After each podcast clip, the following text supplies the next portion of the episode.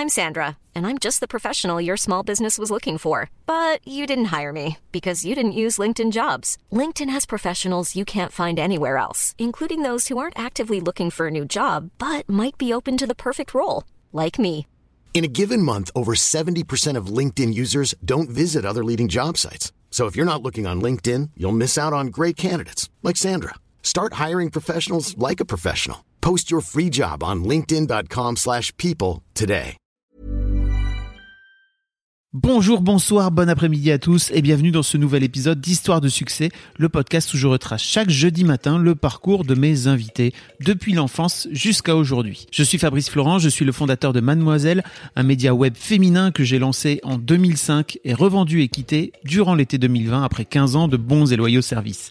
Je suis aussi l'hôte de trois autres podcasts, Histoire de Daron où j'interviewe des pères sur leur paternité, Histoire de mecs où je fais parler des mecs, de masculinité et un dernier intitulé La reco de FabFlow qui se passe en live sur Twitch et où on discute avec mes invités de leur reco culturel.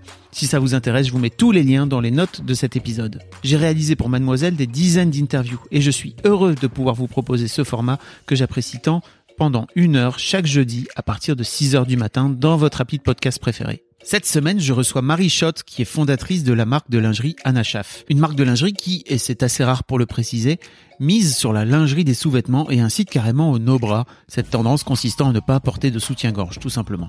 On discute ensemble de son parcours qui l'a amené à lancer la marque Undies au sein du groupe Etam jusqu'en 2012, à devenir DG de cette immense boîte qui est Etam jusque 2018, avant de créer sa propre marque aujourd'hui, après une pause de quelques années, en partant d'un principe simple, qu'attendent les clientes d'une marque de lingerie. Un grand merci à Marie de me raconter son histoire.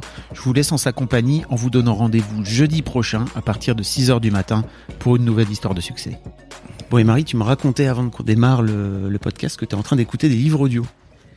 Euh, oui, enfin ça fait un petit moment que j'écoute des livres audio parce que je, je, cours pas mal et quand je cours, euh, j'écoute des livres. Et là, je suis en train d'écouter le, conte, enfin je suis en train d'écouter le conte de Monte Cristo. Donc c'est des heures, des heures et des heures euh, ben, de bonheur en fait, voilà. Et de, de, voilà, je, je décroche complètement quand je quand je lis des livres audio. C'est ce que je te disais tout à l'heure. Enfin, quand j'écoute des podcasts, je réfléchis forcément à euh, essayer de trouver des idées, euh, en quoi ça euh, peut faire écho à mon expérience, à mes problématiques, etc. Alors que quand je lis un livre audio, ben je suis hors du temps, quoi, hors du temps et hors de mon et un peu hors de ma vie, hors de hors de mes soucis. Et du coup, j'ai enfin ou de mes de, de mes soucis, de mes enfin de tout, quoi. De tes prises de tête Ouais, euh, de mes prises de tête, de quoi. mes machins. Et, et oui, j'aime beaucoup euh, lire des livres audio. Et tu crois pas que, ouais, tu, tu crois pas que c'est parce qu'il y a une période aussi où tu avais besoin peut-être de, de, de, de t'inspirer, de te ressourcer, et que maintenant tu es peut-être dans un truc où il faut que tu t'avances, non? Hmm, tu veux dire par rapport au podcast? Ouais. Euh, non, enfin, je pense que c'est des. Moi, je marche beaucoup par, euh, enfin, par phase. Ouais. Et j'essaye même pas vraiment de comprendre. Je les vis juste. C'est-à-dire, il y a des moments où j'ai envie de. Enfin, en tous les cas, pour ce genre de choses, quoi. Il y a des, Mm. des moments où j'ai vraiment envie de d'écouter des livres, et il y a des moments où j'ai envie d'écouter des gens raconter leurs histoires. Et, et voilà, c'est vraiment par phase. Mais quand je suis dans une phase, je suis à fond dans cette phase-là. C'est-à-dire que je mélange pas les deux. Ouais. Voilà. Je comprends. Marie, t'es la fondatrice de cette toute nouvelle marque qui vient de sortir, Mm, qui s'appelle Anachaf, ouais. c'est ça? Ouais. euh, J'ai lu quelque part que c'était tiré du, du nom de ta, de ta, du prénom de ta grand-mère, c'est ça? Mon arrière-grand-mère. Enfin, en fait, c'est le prénom et le nom, puisqu'elle s'appelait Anna et Schaff, de Ah, son nom de famille, de mon arrière-grand-mère, que je n'ai jamais connue. Euh, et, euh, et pour être très honnête, euh, pourquoi est-ce que ma marque s'appelle Anna Schaff Ouais. Parce que j'ai galéré comme pas permis pour trouver un nom, parce que tout était pris entre euh, euh, l'INPI, les noms de domaine, les noms sur Insta, et j'avais eu plein d'idées, et puis à chaque fois ça bloquait, tu vois. Et, et puis un jour, j'ai appelé ma mère et je lui ai demandé, mais j'ai connu aucune de mes arrière-grand-mères, donc quatre, est-ce que tu peux me donner leur prénom et nom Et elle m'a donné les trois premières et je me suis dit, bon, ok, non, ça, ça viendra pas de là non plus. Et quand elle m'a dit, la quatrième s'appelait Anna Schaff, là, je me suis dit, ok, c'est évident, ma marque s'appellera Anna Schaff. Et d'abord parce que je trouvais que les sonorités étaient hy- hyper belles, enfin, en Mhm. tous les cas, moi, ça me parlait vraiment. Et puis ensuite, euh, je me suis dit, c'est joli, c'est un clin d'œil, c'est, ça inscrit ma démarche dans, enfin, dans une espèce de, de logique de transmission, enfin, sans que ce soit, c'est pas quelque chose sur lequel j'ai forcément envie, euh, voilà, je, je le dis pas beaucoup. Mm. J'ai j'ai fait un post sur Insta, dans les facs sur le site, je, le- je l'explique à un moment. C'est pas un gros sujet de, mais c'est un petit clin d'œil quoi que j'aime bien. Et puis du coup, ma mère est super fière. Ah ouais. Voilà. C'est une trop bonne idée, effectivement, de te dire, bah, j'arrive pas à trouver une marque qui Mhm. soit un nom. Euh, allons piocher dans. euh, voilà, dans, les dans gens autour de moi. Ouais, voilà, exactement. Et puis bon, bah voilà, Anna Schaff, c'était disponible en classe 25, le point com était disponible. Enfin bon, voilà, donc c'est tout d'un coup euh, mes prises de tête sur le nom euh, étaient euh, terminées. Ton arrière-grand-mère n'avait pas de blog personnel. Non, voilà. Le nom de domaine. Mm. Il y a une seule photo d'elle, donc que j'ai d'ailleurs. Voilà, c'est la photo que j'ai publiée sur l'Insta. Je- Voilà, ma, ma mère a une seule photo de, de sa grand-mère et, et elle-même ne l'a pas connue en fait. Ou- Ok. Donc euh, c'est vraiment. C'est cool. Voilà, ouais, c'est cool. C'est marrant. C'est cool. Euh, on va reparler un petit peu de, de cette marque que tu as, que Mhm. donc lancée là officiellement il y a, il y a quelques jours. Mm. Euh, avant ça, le, la première question que je pose à tous mes invités, c'est en fait à quoi Marie tu ressemblais quand tu avais 7-8 ans? Euh, donc je j'étais euh, euh, une sœur au enfin dans une fratrie de trois, j'étais au milieu et j'avais un grand frère et un petit frère. Donc j'étais un peu la seule fille coincée entre deux garçons. Euh, en Lorraine, je suis Lorraine. Et euh, j'étais, euh, je pense, une petite fille euh, plutôt euh, assez euh, euh, sage, bonne à l'école. Enfin, j'étais pas une, enfin, j'étais une petite fille très normale en fait. Voilà, très normale. Rien de. Et ce que je voulais absolument devenir, c'était bijoutière ou banquière. Voilà, ça, c'était les. Quand on me demandait, euh, quand j'avais cet âge-là, qu'est-ce que tu veux faire comme métier quand tu seras grande? Donc moi, j'ai jamais voulu être infirmière, vétérinaire, doctoresse ou pompier, je, ou instit, ou enfin voilà. Je, je, je voulais devenir bijoutière ou banquière. Bijoutière pour l'aspect bijoux. Bah, je pense que c'est, euh, je crois que je pense que j'avais un petit goût pour ce qui brillait, en fait. Et et puis, euh, en fait, j'aimais bien. euh, je, je viens d'une toute petite ville euh, de Lorraine qui s'appelle Thionville, Mhm. et j'ai toujours aimé les magasins, en fait. Euh, Le le centre-ville, les et je pense que voilà la, la, la bijou, enfin voilà la, la, bijoutière de Thionville à l'époque c'était le plus beau magasin du centre-ville donc euh, c'était un peu ça quoi je pense. J'avais déjà un petit attrait pour le commerce. Et la banque, euh, vraiment, c'est. Banquière, je sais pas, c'était pour avoir de l'argent, pour. Ouais, euh, je pense que c'était c'était ça, c'était un- voilà le le clinquant, l'argent. Euh, je sais pas, c'est c'est c'est bizarre, hein, je je reconnais, mais Il y a pas, hum, il y a pas de jugement, hein, tu non, sais. non, non, mais je, mais je, j'ai, j'ai du, enfin, j'ai du, j'ai du mal à l'expliquer avec, euh, avec du recul, mais je m'en souviens très bien et, et je voulais faire ça, quoi. Donc euh, une petite fille qui, comment dire, tu te moules un peu, enfin tu te, tu te perds un peu dans le paysage, c'est ça? Tu sors pas vraiment du non, lot? je sors, enfin voilà, j'étais très bonne à l'école, euh, dans une chouette famille avec euh, des, des- voilà, un, deux chouettes frères. Dans une petite ville, euh, alors dont on peut penser qu'elle n'est pas joyeuse, mais si, qui était très joyeuse. Enfin voilà, parce que la Lorraine n'a pas Ouais. forcément toujours bonne réputation, mais bon, j'étais, j'étais bien, quoi. Voilà, Ok. Comment se passe ta scolarité? Hyper bien. euh, pff, voilà, je suis, euh, je sais pas comment dire quoi. La, la- la fille qui travaille ça, bien, euh, sans que ses parents lui demandent rien. J'étais, voilà, j'étais une polarde, hein, donc euh, j'aimais bien travailler, j'aimais bien lire, j'aimais bien avoir des bonnes notes à l'école. Donc j'ai j'ai j'ai fait, j'ai fait une bonne scolarité, je suis allée en prépa, j'ai fait HEC, enfin un peu le truc tracé. euh, je me suis jamais véritablement posé de questions sur euh, l'école, enfin Ok. ou- et mon orientation et mon. En fait, Alors, En fait venant de Thionville, quand même, finir à HEC, c'est pas forcément. euh, oui, mais parce que j'étais euh, voilà, j'étais bonne élève et j'ai été euh, poussée par ma mère qui était prof, hein, donc euh, voilà. Elle connaissait les- profs, elle connaissait les les tuyaux. voilà, et puis par mes profs aussi parce que j'étais bonne élève, donc euh, les choses se sont faites euh, assez euh, naturellement. Et puis moi, j'avais pas euh, de vocation parce que à partir du moment où j'ai arrêté de vouloir être bijoutière et banquière, moi, j'ai jamais eu vraiment d'envie particulière. Enfin, comme certains peuvent avoir des véritables vo- vocations. Et du coup, je suis toujours restée sur un, des études assez généralistes pour me laisser toutes les portes ouvertes. Voilà. Donc tes études se passent très bien. Ouais. Tu fais HEC. J'imagine que tu sors de là, t'as un job. euh, Bah, à l'époque, hein, parce que moi je suis sortie d'HEC en 96, euh, ben, quand on sortait d'HEC, très souvent on faisait du conseil. Ouais. Donc moi je suis allée faire du conseil dans un petit cabinet. Et en- encore une fois, parce que j'avais pas très envie de choisir, c'est-à-dire que j'étais toujours, je savais pas vraiment ce que j'avais envie de faire, etc. Donc j'ai fait du conseil pendant six ans. Et en fait, je suis tombée dans la mode et le retail hein, par hasard. C'est-à-dire qu'au bout de six ans, j'en avais marre et j'ai rencontré dans le métro un, un de mes tout premiers boss qui m'a demandé comment, euh, voilà, comment ça allait. Je lui dit, bon, j'en ai un peu marre, j'ai envie de changer, mais je sais pas quoi faire. Et il m'a mis en relation avec euh, Georges Plaça, qui à l'époque était le patron du Vivarté. C'était la grande, grande époque de Vivarté. Et, Vivarté, euh, c'est le groupe euh, Koukaï, euh, oui, c'est qu'il y notamment. avait à l'époque euh, Koukaï, Carole, Lalo Vêtements, André, Minelli. Enfin, c'était un des fleurons du retail et de la mode en France. hein. C'était au tout début des années 2000. Maintenant, c'est plus plus grand chose. hein, voilà. Et et donc, il m'a mis en relation avec ce Plaça, qui était le PDG du Vivarté à l'époque, qui m'a recruté.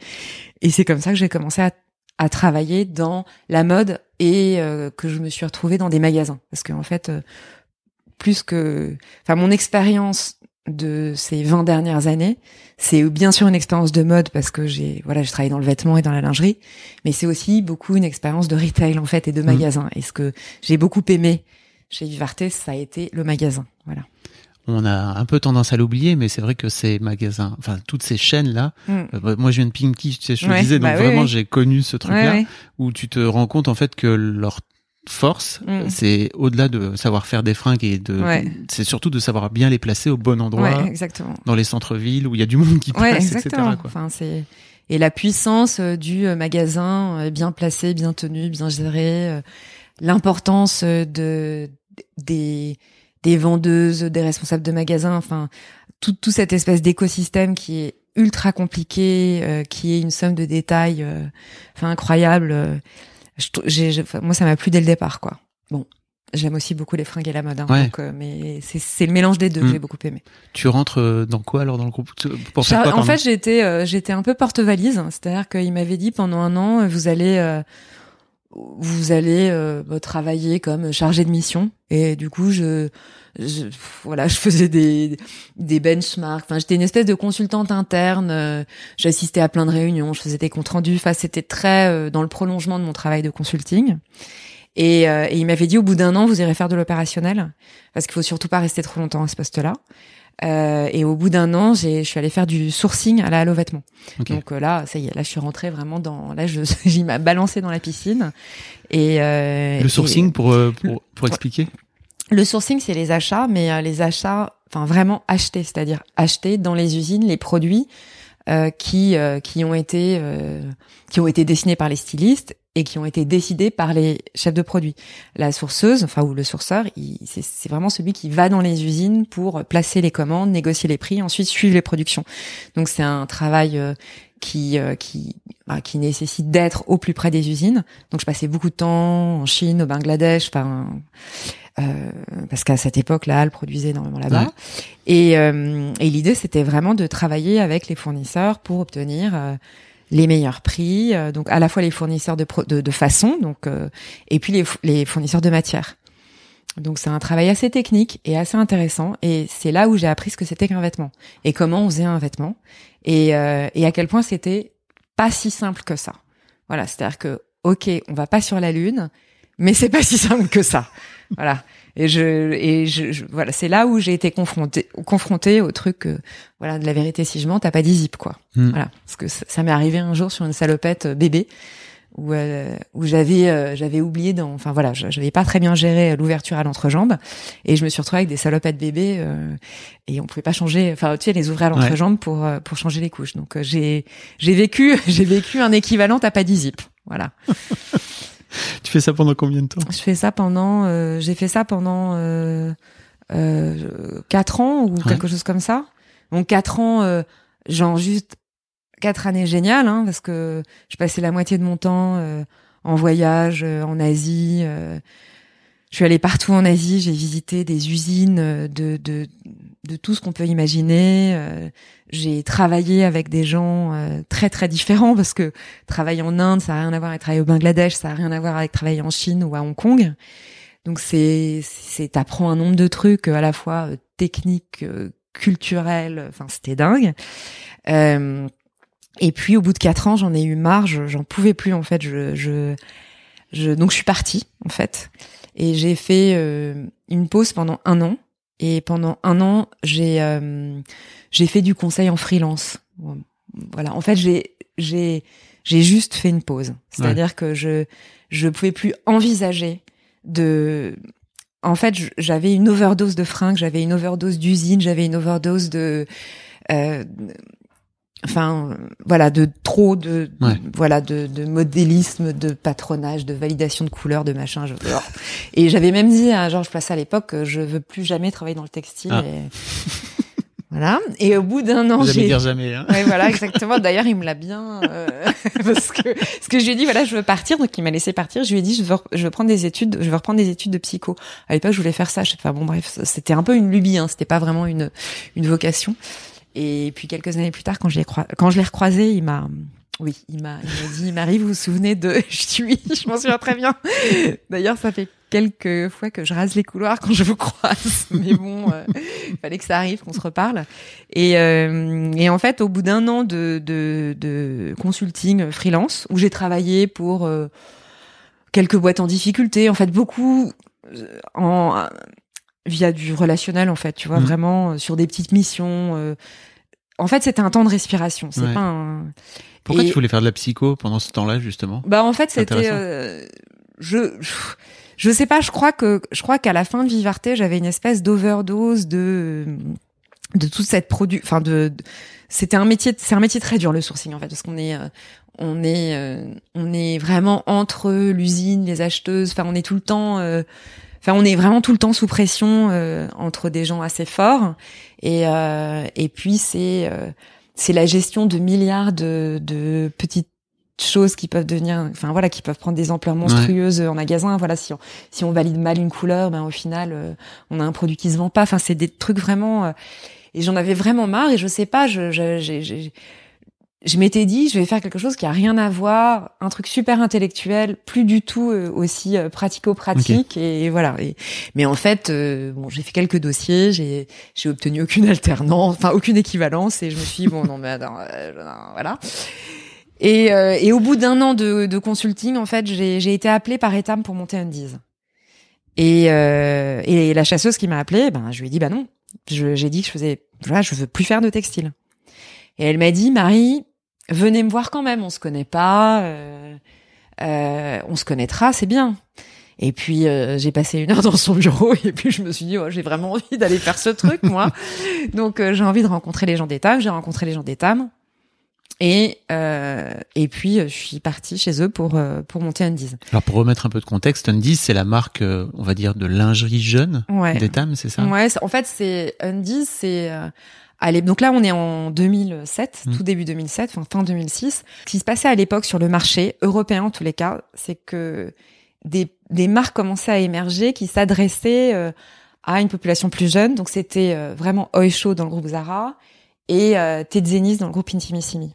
Et, euh, et, et le groupe Etam s'est dit, oh là là, ces marques, elles vont arriver en France. Donc soit elles arrivent et face à Etam, soit elles arrivent, mais nous on aura déjà pris cette place avec un voilà avec un avec, une marque, concurrente. Et, et, du coup l'idée d'Undy c'était de, de, faire de la lingerie pour les 15-25 ans. Moi ma feuille de route c'était ça de la lingerie pour les 15-25 ans prix de vente H&M. Voilà.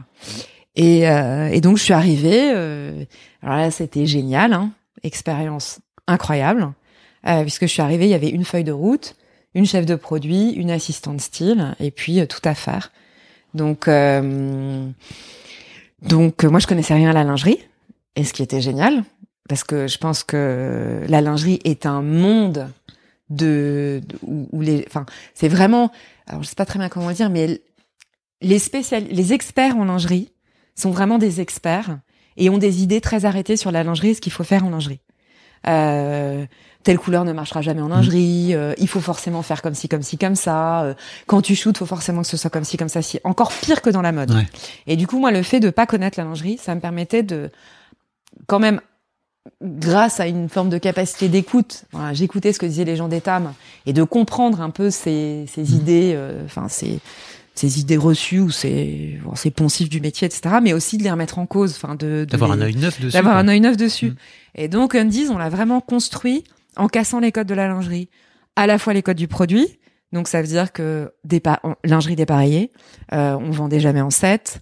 Euh, et puis les codes du prêt-à-porter sur la lingerie. Donc c'est-à-dire qu'on on a, étu- on a essayé parmi les premiers à utiliser des prints du prêt-à-porter sur de la lingerie, euh, voire des matières de prêt-à-porter en lingerie. Euh, donc on a vraiment cassé les codes sur le produit. Ensuite sur la com, euh, là où euh, toutes les marques de lingerie shootaient, nous on a dessiné. Ouais. C'est-à-dire qu'au départ on était vraiment sur du dessin, aucune photo. Et puis ensuite on a cassé les codes du magasin. Le magasin de lingerie Enfin, classique, aucune photo de mannequin, tu veux dire. Ouais, Vous voilà. mettiez quand même les produits. euh, non, on les dessinait les- en fait. Ah ouais, au début. Ouais, au début, on les dessinait. On avait des égéries tous les 15 jours et Wow. qui étaient dessinés avec des illustrateurs différents tous les 15 jours. Et du coup, on, on avait des univers qui étaient, enfin, on pouvait se permettre des choses complètement dingues. Euh, voilà, qu'on peut pas, se- en fait, qu'on peut pas se permettre en photo En quand on parle de lingerie Mm. parce que très vite, en fait, la lingerie, quand elle est shootée de manière un petit peu, euh, différente, on, peut- enfin, on peut vite déraper en lingerie, voilà. Alors que le dessin, on peut faire ce qu'on veut. Mm. Et ça nous donnait une liberté complètement dingue. Et ensuite, on a cassé les codes du magasin avec, voilà, le magasin classique de lingerie, c'est le boudoir, c'est rose, il y a du velours, c'est petit, on se sent bien, c'est fermé. Et nous, on a fait des grands magasins en béton, euh, euh, vitrines ouvertes. Et on est allé jusqu'à, à l'époque, avoir des sacs qui étaient transparents.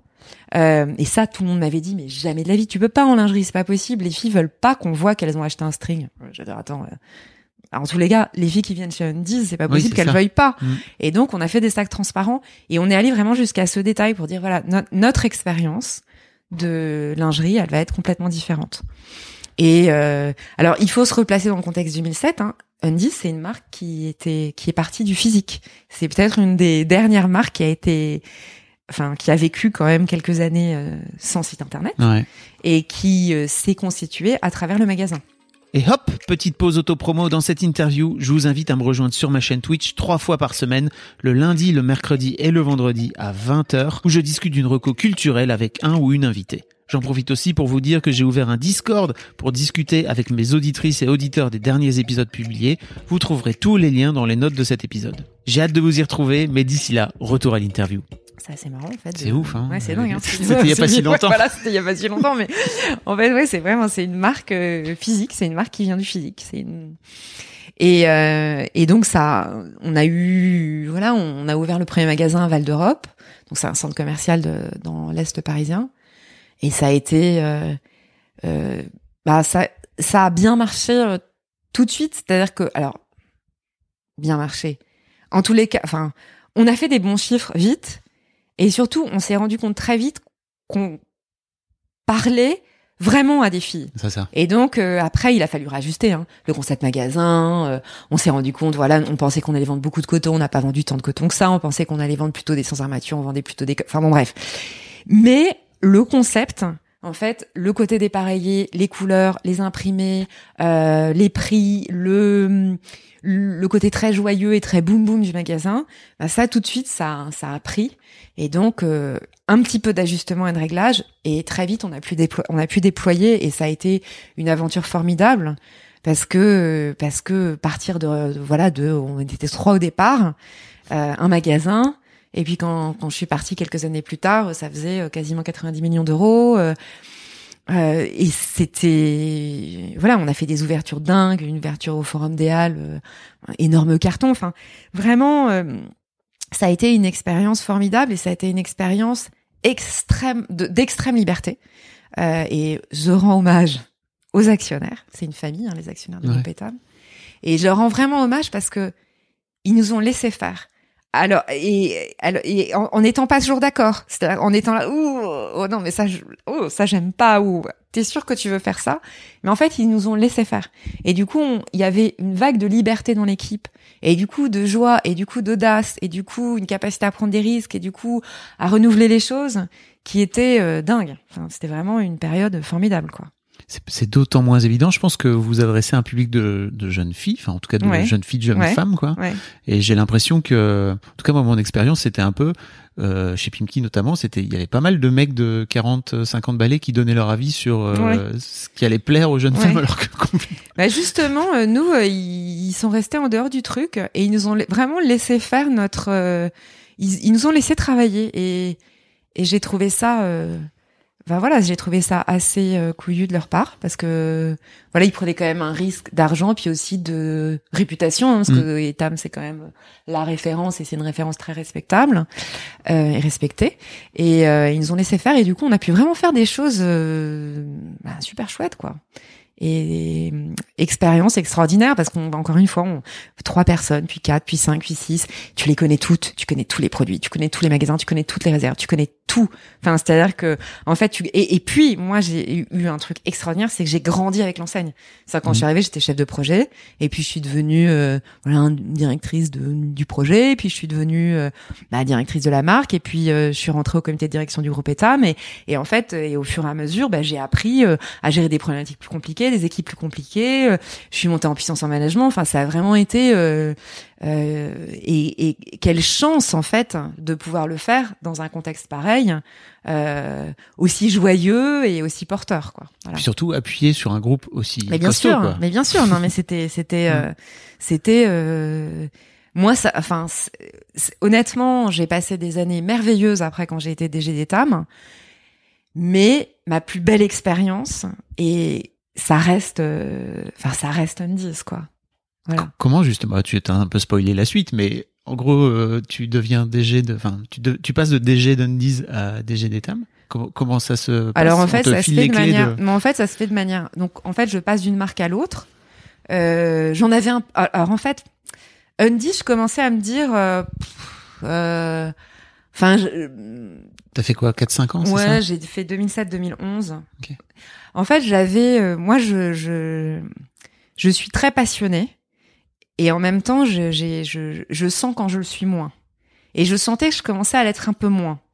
Et, euh, et quand on est moins passionné dans des métiers de mode, de produits, etc., il faut arrêter parce que ou il faut changer parce que ça veut dire qu'on va devenir mauvais. Enfin, je- en tous les cas, moi, je suis vraiment Mhm. convaincue de ça. Et donc, je, je commençais à me dire, Hmm, il faut que je, voilà, j'ai moins, euh, je suis moins inspirée. euh, T'as moins le feu. ça fait la xème saison. Faut repen- enfin, j'en- ai un peu marre, quoi.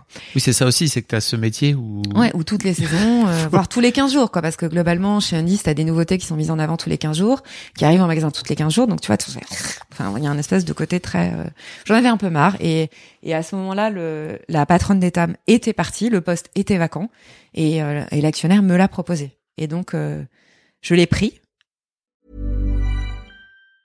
Hey, it's Danny Pellegrino from Everything Iconic. Ready to upgrade your style game without blowing your budget? Check out Quince. They've got all the good stuff shirts and polos, activewear, and fine leather goods, all at 50 to 80% less than other high end brands. And the best part? They're all about safe, ethical, and responsible manufacturing. Get that luxury vibe without the luxury price tag. Hit up quince.com slash upgrade for free shipping and 365 day returns on your next order. That's quince.com slash upgrade. Et là, et là, et là, j'en ai chié. Euh, là, Parce que, enfin, pour resituer un petit peu, Etam, c'est une énorme que, boîte. Parce hein. que Undies, c'était franco-français. Parce que Mm. chez Undies, je connaissais tout. Tous les fournisseurs, tous les produits, tous les fournisseurs de dentelle, tout, je connaissais tout, tout, tout, tous les magasins, le moindre, la moindre responsable de magasin, la moindre vendeuse, enfin, je connaissais la moindre réserve, tout le monde. Enfin, donc, je, il y avait une espèce de, quand même, euh, je sais pas confort et puis tout le monde et puis j'étais là depuis le début j'avais créé le truc donc il y avait une espèce de d'adhésion autour de moi qui était euh, voilà sans aucune euh, remise en question etc enfin, voilà c'était quand même assez confortable pour moi on, faut- va pas se mentir et quand je suis arrivée chez Etam ben Etam c'est euh, je sais pas, c'est euh, c'est quatre fois plus gros, c'est international, euh, c'est euh, une marque centenaire. Enfin à l'époque ça avait pas encore 100 ans mais quasiment puisque moi j'ai fêté les 100 ans d'Etam. C'est des équipes qui sont là depuis longtemps, euh, hyper expertes, euh, avec euh, des vraies convictions. Et, euh, et moi, je suis arrivée un peu là-dedans avec euh, mon côté très undies, euh, hyper, euh, ben tiens, on va essayer ça, on va faire ça. On va... Et puis non, chez Etam, Etam c'est un paquebot. Euh, ah bah non, attends, ça, on va le faire, mais ok, mais euh, on l'aura en magasin dans 18 mois. Bah non, non, non, moi je veux en magasin dans deux mois. Enfin, donc ça a été un peu le choc des cultures. Et puis, euh, Et en plus, Etam à ce moment-là, elle est pas super bien, c'est-à-dire faisait, enfin, était un peu en perte, enfin, était en, clairement en perte de part de marché, hein, soyons clairs. Et du coup, moi, j'avais, je, j'avais une forme d'urgence. Enfin, en tout cas, moi, je m'étais, je m'étais mis la pression sur il faut repartir en croissance, faut. Et du coup, j'y suis allée un peu brutalement. Euh, dans un univers qui qui était pas qui était pas complètement prêt à ça. Du coup, ça a clashé, ça a été très dur. J'ai passé une année très difficile. Les gens ont eu beaucoup de mal à m'accepter. Moi, j'ai eu beaucoup de mal à les accepter. Ça a été très dur de travailler ensemble au départ. Enfin, d'avoir un collectif, un collectif de comité de direction. De ça, ça a été donc là, j'ai beaucoup appris sur moi-même, j'ai beaucoup appris sur les autres. Justement, je me suis beaucoup calmée. Comment tu comment tu vis justement euh, ce, ce truc de, de de recevoir de la une confrontation en fait tu vois d'être dans la confrontation toi en tant que boss à l'époque? Ah bah moi je l'ai vécu euh, hyper mal. C'est-à-dire que moi je j'y suis allée en mode bulldozer allé au clash? moi je suis allée au clash euh, je suis passée en force sur les sujets etc et et qu'est-ce qu'est-ce que à, à, quoi ça aboutit? On est reparti en croissance parce que en fait moi je pensais qu'à ça. En revanche, j'ai j'ai épuisé une équipe quoi. Voilà, j'ai j'ai et j'ai euh, et je me suis pris une petite réputation qui traîne encore sur le marché, pas hyper bonne. De euh, Marichotte, euh, c'est pas une tendre. Et euh, et donc j'ai épuisé les gens, je me suis épuisé moi-même pour un résultat que j'aurais pu obtenir je pense, dans les mêmes délais, mais de manière beaucoup plus sereine, si j'avais su. Bah voilà, mais il a, il a fallu que je passe par là pour savoir. Qu'est-ce que tu aurais dû faire, tu penses? Bah j'aurais dû être beaucoup plus, enfin j'aurais dû être beaucoup plus dans l'écoute et dans le. En fait, j'aurais dû être beaucoup plus dans euh, engager les gens avec moi plutôt que de passer en force en étant sûr d'avoir raison quoi qu'il arrive. Voilà. Et mais euh, bah, c'était en 2011. Euh, j'avais, euh, je sais pas quel âge j'avais en 2011. Qu'elle a 30, 35 ans, c'est ça? Ouais, voilà, enfin 34 ou 35, enfin bon. Ouais, et euh, ouais, 30, enfin je sais pas, ouais, 34. et c'était la première fois, en fait, en vérité, que j'étais à un poste comme ça, parce que chez Undies, bah j'avais tout créé. Donc en fait, j'avais créé mon équipe et, les, et elle était à ma main. Mhm. Enfin, et c'est pas du tout péjoratif pour l'équipe, mais j'avais choisi chaque personne. Et là, c'est la première fois que j'étais, euh, bah que je prenais un poste et que je prenais une équipe. Et donc je savais pas faire. et je hein. savais pas faire en fait. Je savais pas faire. Et euh, du coup au bout d'un an bon ben j'ai bien vu que j'avais appuyé tout le monde. Ben, je me suis fait accompagner hein, en deux temps. Donc je me suis fait accompagner j'ai été coachée euh, j'ai reconstruit une équipe qui soit plus en phase avec euh, à la fois ma vision ma manière de travailler etc et, et puis et puis j'ai et puis au fur et à mesure des années j'ai réussi à retravailler dans la sérénité chez Etam. Mais c'est vrai que le début a été très difficile voilà. Waouh. Etam. Bon, super euh, aventure. Hein. Bah, c'est génial. Hein. Encore une fois, euh, moi, je, j'adore les produits. Enfin, j'adore le produit lingerie parce que le produit lingerie, c'est un produit qui est euh, au confluent de plein de choses. C'est un produit de mode, mais c'est aussi un produit de culture. Ça dit beaucoup sur le rapport, enfin, sur le rapport des femmes à leur corps. Ça dit beaucoup sur la place des femmes dans la société. C'est un produit qui est presque politique. Enfin, quand quand on quand on est sur un sujet lingerie, ça n'a rien à voir avec un sujet de prêt-à-porter. Ensuite, toutes les personnes qui travaillent sur la lingerie sont souvent extrêmement passionnées, très expertes, que ce soit les fournisseurs, enfin quand on va avoir des denteliers, euh, que ce soit à Calais ou en Chine, hein, parce qu'il y a des super denteliers en Chine aussi, ben on est, on rentre tout de suite chez des passionnés, enfin chez des vrais passionnés. Mmh. Euh, c'est un produit qui est très difficile à mettre au point, donc, enfin c'est vraiment un, un produit qui est euh, qui est euh, super touchant, quoi. Voilà. Donc euh, donc c'est c'est donc pour ça Etam ça a été ça a été formidable hein, parce qu'il y a un savoir-faire qui est dingue. Après il y a des équipes dingues. Après les magasins. Enfin j'ai mais c'est vrai que ça a été très dur pour moi. Beaucoup plus beaucoup moins facile entre quatre milliards de guillemets. Donc Undies ça a été facile, mais oui ça enfin ça a été beaucoup plus compliqué pour moi Etam que Undies. Et ça reste un souvenir moins joyeux que Undies. Pourtant, j'ai l'impression que tu as contribué à renouveler l'image de la marque euh, de façon dingue, ah oui non mais je pense qu'on a fait bouger les, fameux défilés euh, mais je pense qu'on a fait bouger la marque euh, de manière euh, dingue à la fois dans le concept magasin le produit euh, l'image on a énormément développé le digital on a développé les talents international enfin ça, ça a été des années où on a transformé la marque collectivement et au bout de quelques années quand même joyeusement. Mais bah voilà, c'est c'est pas pareil que de créer quelque chose euh, et d'être là depuis le début. C'est pas pareil. Enfin voilà, Etam, on me l'a confié. Euh, je l'ai fait bouger et puis je l'ai rendu et et puis voilà. Enfin, franchement, Etam aujourd'hui. Euh,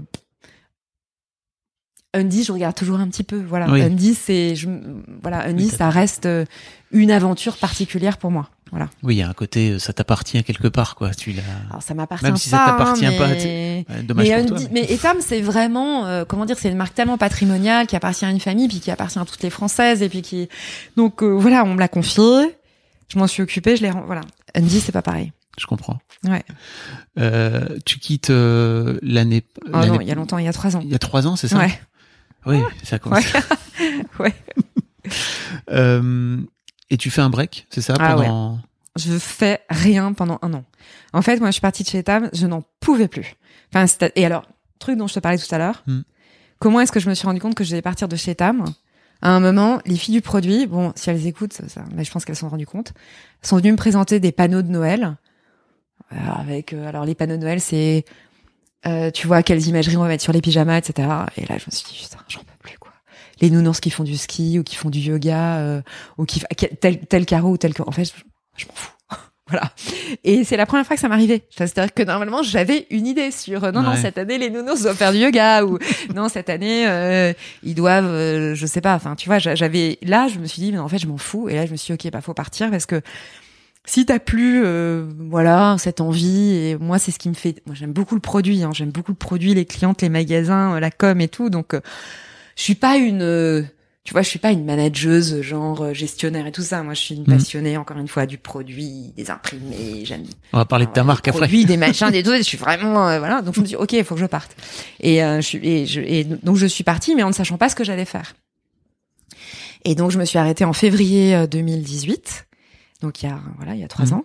Et pendant un an, même un peu plus d'un an, en fait, je n'ai rien fait. Alors rien fait.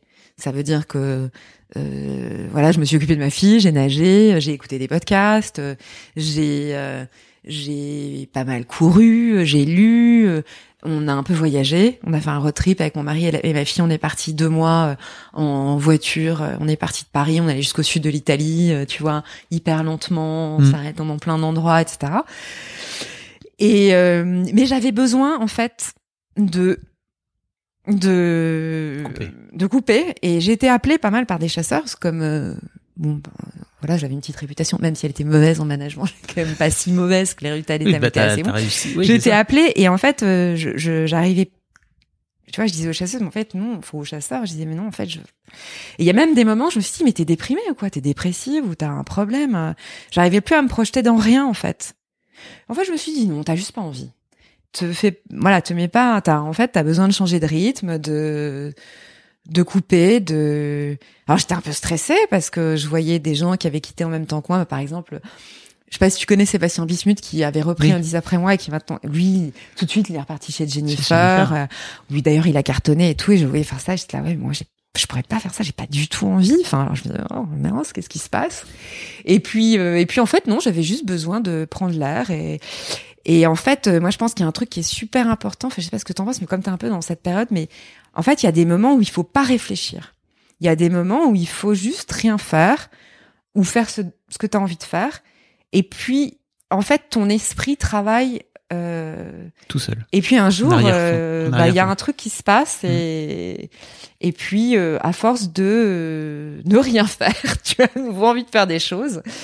Et ça, ça m'est arrivé genre en avril, un an plus tard. C'est hyper important l'ennui, Ah bah oui, mais on n'apprend pas. ah bah oui, mais moi je Et- trouve ça euh, terrifiant. En fait, terrifiant quand quand je discute avec des gens et qu'on et qu'on me dit mais voilà, je vais réfléchir à euh, ce que je veux faire demain. Je dis mais comment tu vas faire pour réfléchir à ce que tu veux faire demain? Enfin, je veux dire parce que moi je je sais je, tu vas faire quoi? Des tableaux, tu vas mettre les plus, les moins, tes forces, tes faiblesses, tu vas faire des diagrammes? Enfin, c'est impossible en fait, il faut il faut réussir à écouter ses envies. Pour écouter ses envies, il faut réussir à se débarrasser de de tout ce qui vient brouiller la lecture euh, de tes envies. Enfin, et, pour faire ça, faut rien faire, quoi. Donc euh, moi, je suis d'accord. Je suis très. euh, Moi, j'ai beaucoup rien fait. C'était très bien. Et et j'avais confiance. Ouais. Enfin, quand même, je- même si certaines peur, fois, je me suis dit, oh là là, mais je suis dépressive ou quoi, qu'est-ce qui se passe? Mais en fait, j'avais conscience. Je- Et puis, mon mari avait confiance. Moi, j'ai un, j'ai un, j'ai un mari qui est un- vraiment d'un grand soutien et et lui il me disait mais non en fait tu t'en fous tu vas trouver. Enfin ou pas. Et puis peut-être que ce sera quelque chose qui arrive enfin, on verra. C'est pas grave. Et euh, et donc un jour je, je, me suis dit mais en fait je crois j'ai envie de j'ai envie de monter un truc. Et euh, et et puis là j'ai commencé à à beaucoup me balader dans Paris en disant tiens je vais monter un truc de de ci de ça. Puis j'avais plein d'idées. Puis, puis bon à un moment je me suis dit non mais Marie monter un truc c'est pas se balader dans Paris et, et, et se dire attends je vais faire ci je vais faire ça. C'est quand même un moment se mettre à une table. Et puis euh, et puis euh, voilà réfléchir Mmh. parce que là il y a un moment où il faut le faire réfléchir poser euh, passer tes idées poser trois chiffres etc et puis c'est comme ça que je me suis voilà c'est comme ça que je me suis que j'ai repensé à la lingerie hein, bon et puis euh, et puis c'est comme ça que j'ai commencé à réfléchir à ce projet C'est assez fascinant, je trouve, de, de, te- de monter une boîte à, tu vois, 40, euh, 40 balais. Parce non que pas 40 hein. je veux Pardon. dire, je suis née sous Pompidou, hein, donc euh, si tu vois, euh, ça commence à, voilà, je, je... T'as quel âge? T'as 45 ans? J'ai euh, C'est- ça se fait cette pas, année, je vais avoir 48 ans. Ok. C'est ouf, non? Enfin, tu- je, je trouve que, je trouve que- enfin, moi, ça me fascine, tu vois. Bah, disons que en fait, euh, c'est une. J'ai rencontré, j'ai rencontré énormément de de- d'entrepreneurs. Quand je me suis dit je vais je vais euh, je vais monter ma boîte, j'ai rencontré énormément d'entrepreneurs plutôt jeunes et euh, plutôt euh, extrêmement défiants par rapport à ma démarche. C'est-à-dire ouais non mais c'est bon toi t'as été ceci donc là tu veux faire un peu de dinette ou tu tu fantasmes l'entrepreneuriat. Enfin voilà donc Mhm. j'ai j'ai pas toujours été très bien. euh, Pas très cool, hein non, mais oui, mais c'est c'est c'est c'est il y a, y a une enfin comment dire le, les, les- je trouve que les les jeunes entrepreneurs sont assez sectaires. Enfin sont souvent Ouais. assez sectaires voilà. Ils sont pas prêts à accueillir euh, des, des des profils un peu différents l'air de rien alors que eux-mêmes sont très dans la promotion de la différence. Mais bon bref. Et euh, donc oui donc- mais je pense que c'est une démarche complètement différente. Ouais, bien sûr. bah, en fait, tes assets sont différents, c'est-à-dire que que tu euh, euh, ben, t'as un un réseau qui est pas le même, t'as une expertise qui est pas la même, t'as donc c'est une manière de c'est une manière de faire qui est différente. Mais euh, au final, euh, au final, je pense qu'on arrive au même sujet, on se pose, enfin voilà, et on a les mêmes préoccupations Ah, ça, de trésor, de machin, de trucs, euh, voilà, et de et de financement et de mais euh, En fait, ce qui m'intéressait, c'était pas pour te dire, euh, ok, euh, mhm. T'es vieille pour monter Non, ta non, boîte, non, surtout pas. non, C'était plutôt je- de dire, je, je trouve comprends. ça assez fascinant de voir des gens. Tu sais, j'ai interviewé aussi Marie-Laure Sauti-Chalon, Ouais, ouais, qui a ouais. été euh, une gro- grosse euh, euh, DG dans les, dans les médias, etc. mal, Et là, ça y est, elle s'est montée. Elle, Ouais, ouais. elle m'avait dit un truc. Elle m'avait dit, tu sais, Fab, je te respecte pour un truc, c'est que t'as fondé ta boîte. Moi, je l'ai jamais fait. Ouais ouais. Tu sais, je sentais qu'il y avait en elle, à l'époque un, un truc qui lui manquait. C'était un truc que t'avais, dont t'avais envie, toi, pendant ta Non, en carrière? fait, en fait, moi, j'ai pas eu envie pendant. C'est-à-dire que je suis pas, euh, j'ai pas cette espèce de, j'ai pas cette fascination pour. euh, Enfin, j'ai, j'avais pas la vocation d'en- d'entrepreneur et puis ni une fascination. Enfin, je veux dire, j'ai un respect immodéré pour les gens qui ont fondé leur business, ça c'est une évidence. Mais comme j'ai un respect dingue pour certains managers, Hmm. j'avais pas ce truc. Moi, en fait, je pense que j'avais envie. J'aime vraiment la lingerie. Enfin, j'aime le marché de la lingerie. J'aime, enfin, j'aime ce business. Et j'avais envie de faire un truc qui, qui porte mes, enfin, qui soit vraiment en accord avec mes convictions sur ce, sur ce marché. J'avais un peu ce truc de, voilà, j'ai fait Undies sur base d'un brief, j'ai fait Etam avec l'ADN d'Etam, et là, j'ai envie de faire un truc, mais qui soit beaucoup plus personnel, à la fois dans la manière de faire, enfin à la fois dans la marque en fait, dans ce qu'elle dit, dans les produits, mais aussi dans la manière de faire, dans la manière de vendre, dans la manière de communiquer, etc. J'avais envie d'avoir cette espèce d'aventure euh, euh, presque individuelle, euh, voilà. Mais je comprends totalement. Ce qui me fascine un peu dans ta marque, c'est que bah, tu vas un peu raconter euh, ouais.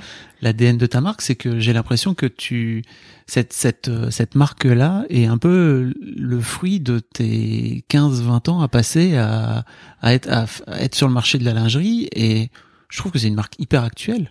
Ouais.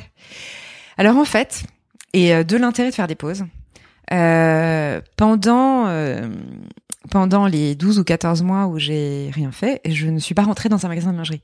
Parce que le truc qui est super bizarre, c'est que à titre personnel, la lingerie ne m'intéresse pas et ne m'a jamais intéressée En tant que cliente, tu veux dire. en tant que cliente. Mm. Voilà, c'est-à-dire que c'est pas du tout un. J'aime beaucoup la mode, Mais la lingerie, c'est pas un... Voilà, il y a des filles qui sont fans de lingerie ou qui mettent de l'argent dans la lingerie, qui aiment s'acheter de la lingerie. Pour moi, la lingerie, c'est vraiment un sujet très professionnel. Et du coup, pendant 14 mois, j'ai pas mis un pied dans un magasin de lingerie. Et donc, quand je me suis dit, tiens, je vais re-réfléchir au marché de la lingerie et à la lingerie, j'avais quelque chose que j'avais jamais eu avant et qui est vraiment un avantage, c'est que j'étais à nouveau, j'avais à nouveau l'œil frais. C'est-à-dire qu'à la fois j'avais les euh, les 13 euh, ans de d'expérience accumulée en lingerie, donc où je connaissais le marché, je et puis les habitudes de consommation, comment elles avaient évolué ces 13 dernières années, etc. Le...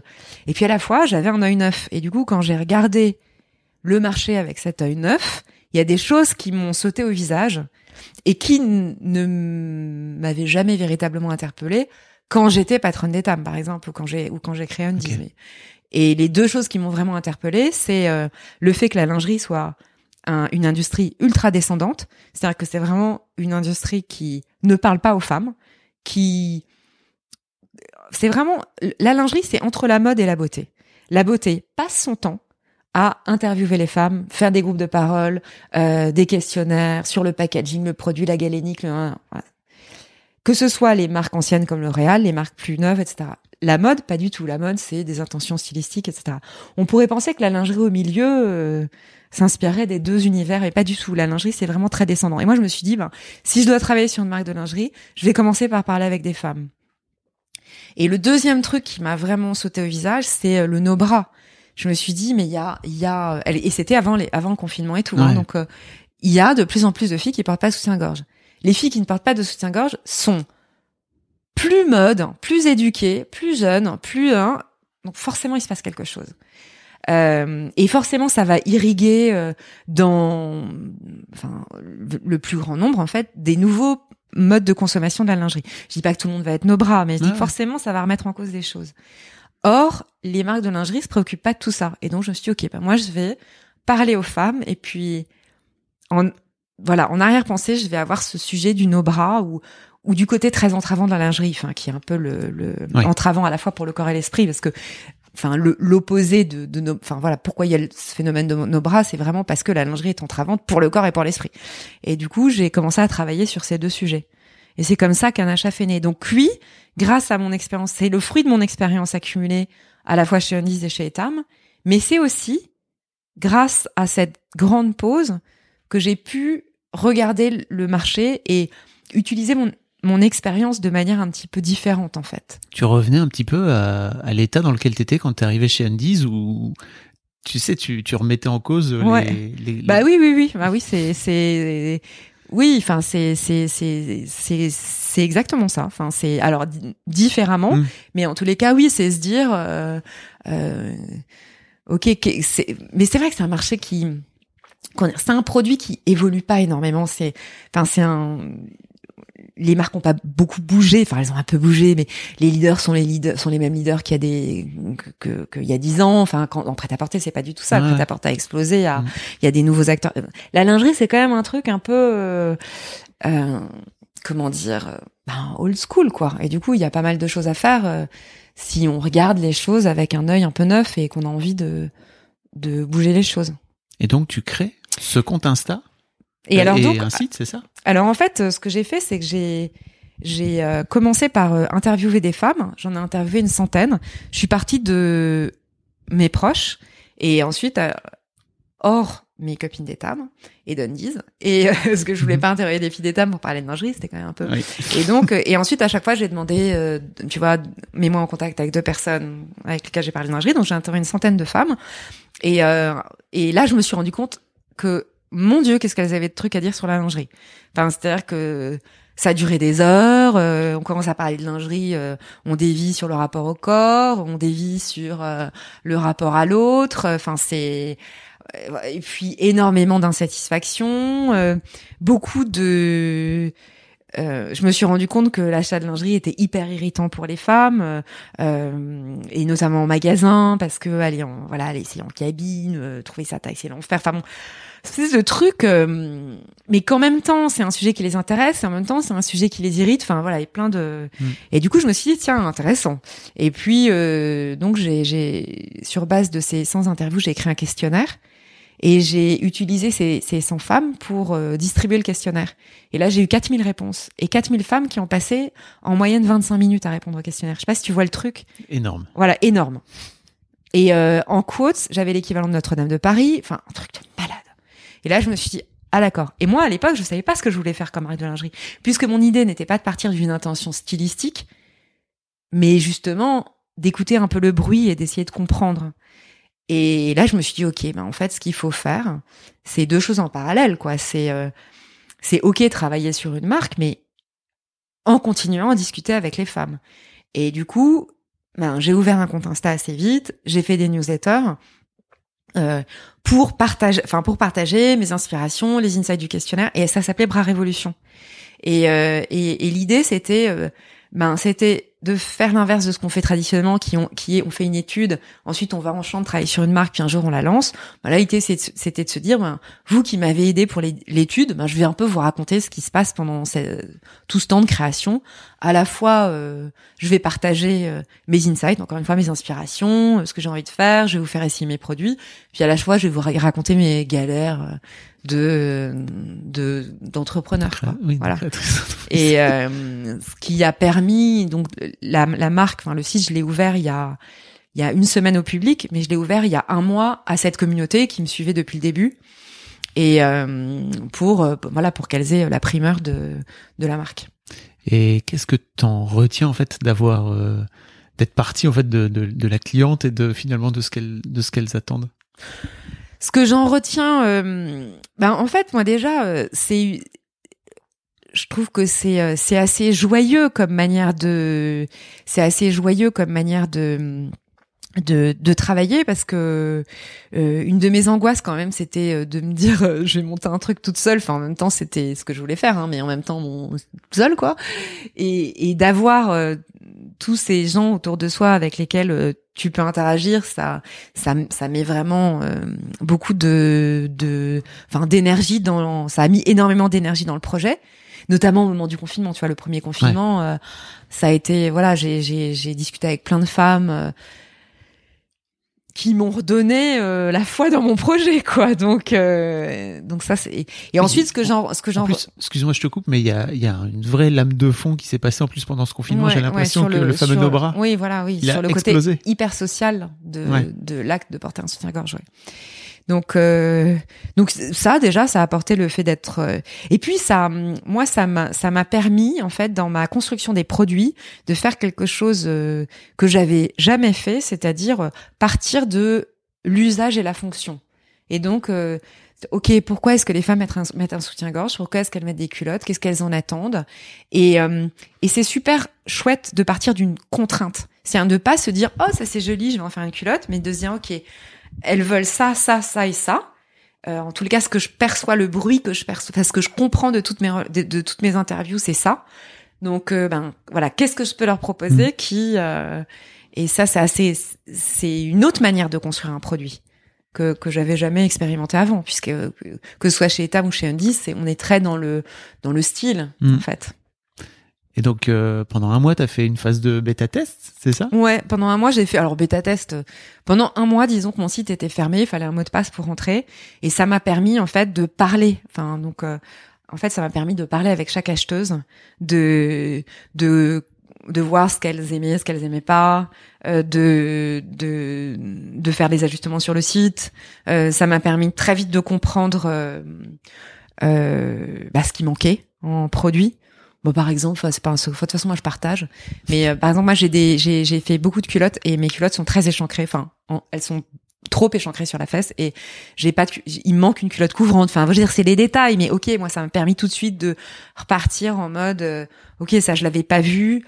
Euh, bah, comment est-ce que je peux faire euh, Comment est-ce que je peux répondre à ce besoin, etc. j'ai fait des ajustements sur le site, j'ai fait plein de choses. Puis surtout, j'ai parlé avec quasiment toutes les femmes qui ont acheté pendant ce mois-ci, donc elles m'ont dit voilà, ce que j'ai aimé, pas aimé, euh, euh, sur les couleurs, sur les formes.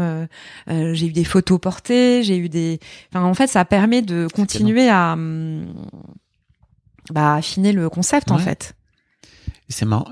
Elle te vient d'où cette culture de bah déjà du digital? Parce qu'en fait euh, à la base euh, c'est pas c'est pas du tout le métier d'Andy. Tu vois, tu disais justement Andy. Non, mais en- et puis c'est pas du tout. Enfin, je suis un peu. C'est pas la culture euh, de la distrib en plus. Hein. Mais en fait, moi, je j'ai pas une culture, euh, j'ai pas une culture digitale. J'ai euh, le, en fait, ce qui, quand je quand je suis partie de chez Etam et que et que j'ai commencé à rien faire, la seule chose que j'ai faite, très honnêtement, euh, avec une petite idée derrière la tête, c'est rencontrer des gens. Et c'est pas, et c'est honnêtement, et j'ai rencontré des tonnes de gens, euh, mais, rien à voir avec, enfin même avec aucune, enfin comment dire, j'avais une idée derrière la tête, c'était de rencontrer des gens pour m'inspirer, mais pas du tout euh, plus que ça comme. Et j'ai rencontré énormément de gens, et et en fait, euh,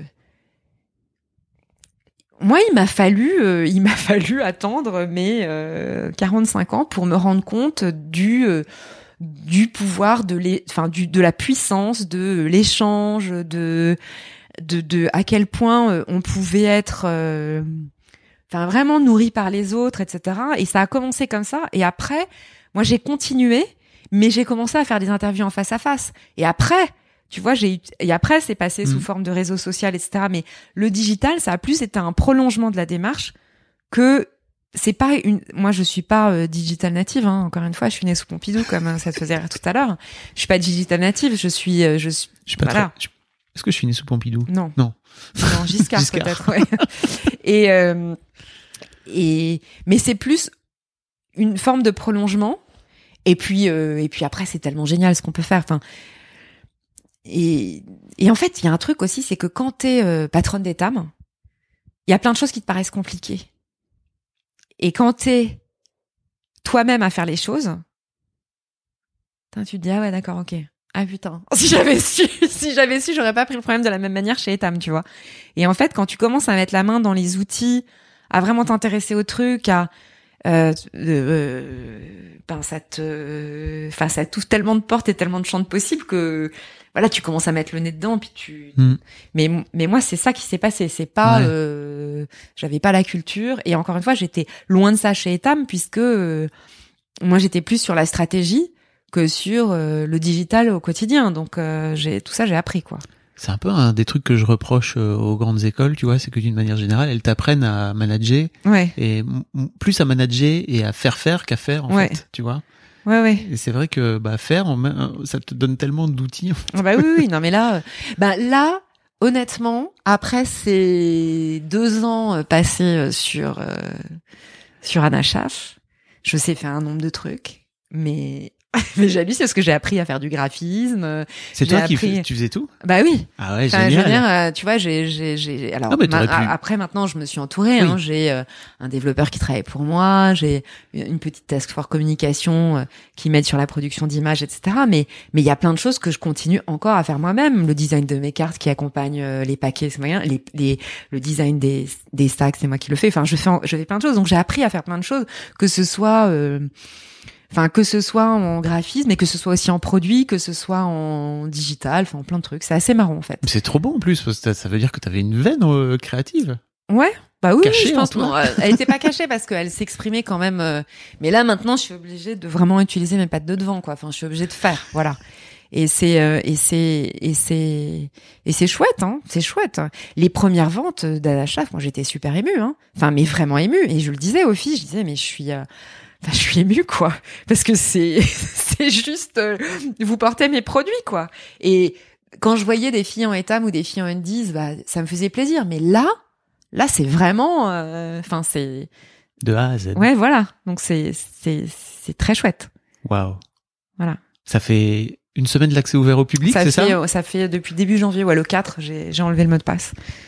Qu'est-ce que t'en, c- comment ça se passe? Bon, ça se passe bien, ça se passe bien. C'est, bah, ça, ça se passe, euh, ouais, ça se passe, euh, ça se passe vraiment bien. J'ai, alors ça, ça, ça commence doucement. Enfin, je vais quand même avoir un petit stand de Galerie Lafayette dans pas longtemps. hein. Je suis en Ah train ouais, de préparer la commande. Euh, ça monte en puissance euh, gentiment.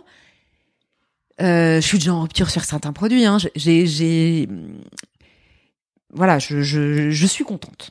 C'est pas, enfin, c'est pas euh, voilà t- bien sûr tout le monde tout le monde attendait pas tapis dans l'ombre que j'ouvre mon site hein, Mhm. donc euh, il va falloir euh, travailler le trafic il va falloir euh, et il y a plein de choses à faire. Mais en tous les cas euh, j'ai des bons taux de transfo j'ai pas mal de fréquentation sur le site j'ai des taux de retour qui sont assez faibles enfin depuis le début là depuis euh, euh, j'ai des très bons débriefs produits. Donc euh, les indicateurs sont plutôt bons. Après tout est tellement fragile euh, voilà je sais pas. Mais mais je pense que en fait, cette marque, elle est.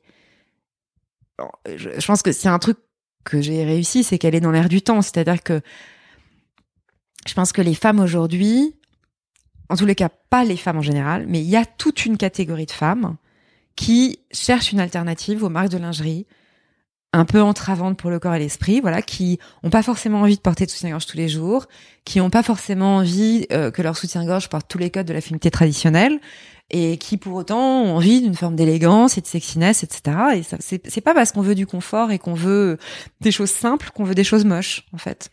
Et je pense que de plus en plus, euh, il y a des femmes qui sont convaincues de ça, et c'est à ces femmes-là que je parle. Je parle vraiment pas à toutes les femmes. Je fais toutes les tailles. Enfin, je fais, je, je vais du S au XL en bas, je vais du A au E en haut, donc je, je, je- j'ai un large spectre de taille. Ça veut pas dire que je parle à toutes les femmes. Je parle, je parle à tous les formats de femmes ou en tous les cas un grand nombre de formats, mais à ces femmes qui n'ont plus forcément envie des codes traditionnels de la lingerie.